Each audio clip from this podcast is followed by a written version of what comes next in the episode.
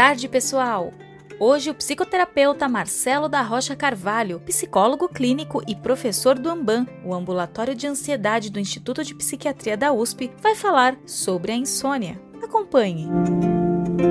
Hoje falaremos sobre insônia. A insônia tem muitas causas. Devemos ficar atentos quando ela surge, quase sempre ao aumento do nível de estresse para que ela surja.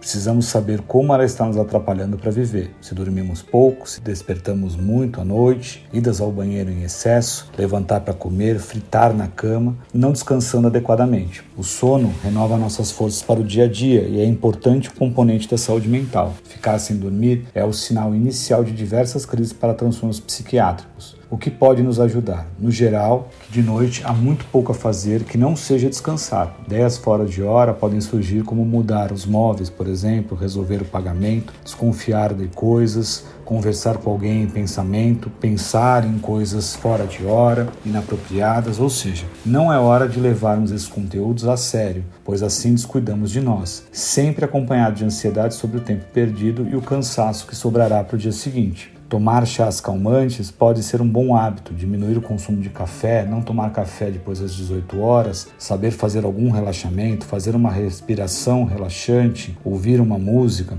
Podem ser dicas boas para ajudar para dormir melhor. A forma ouro de cuidar do sono é rotina. Procure uma hora boa para se aprontar para dormir. Crie rituais. Procure se afastar dos estímulos de eletrônicos, de ficar disponível nas redes sociais ou WhatsApp.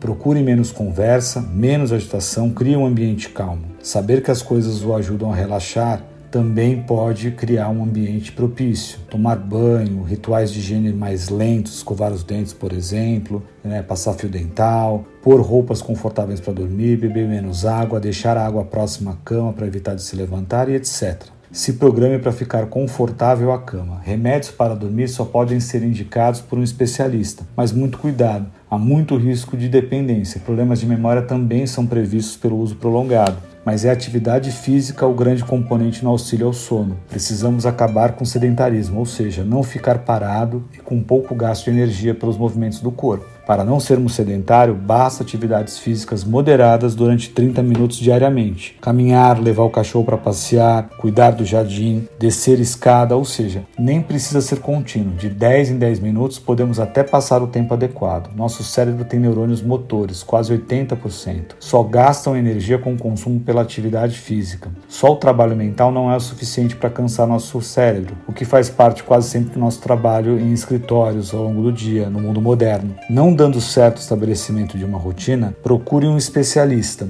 A qualidade de vida existe atividade física constante, alimentação equilibrada, relaxamento e mudança na forma de pensar. Procure também livros que falem sobre o assunto, menos estresse igual a sono melhor.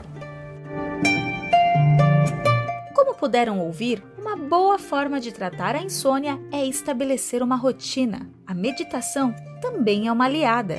Se ainda assim você tiver problemas para dormir, procure um especialista. Aqui na empresa também temos o PAI, o nosso programa de apoio ao empregado. Para entrar em contato, ligue 0800 282 6666. Antes, acesse o portal RH para obter a sua matrícula e data de emissão, informações necessárias para o seu atendimento.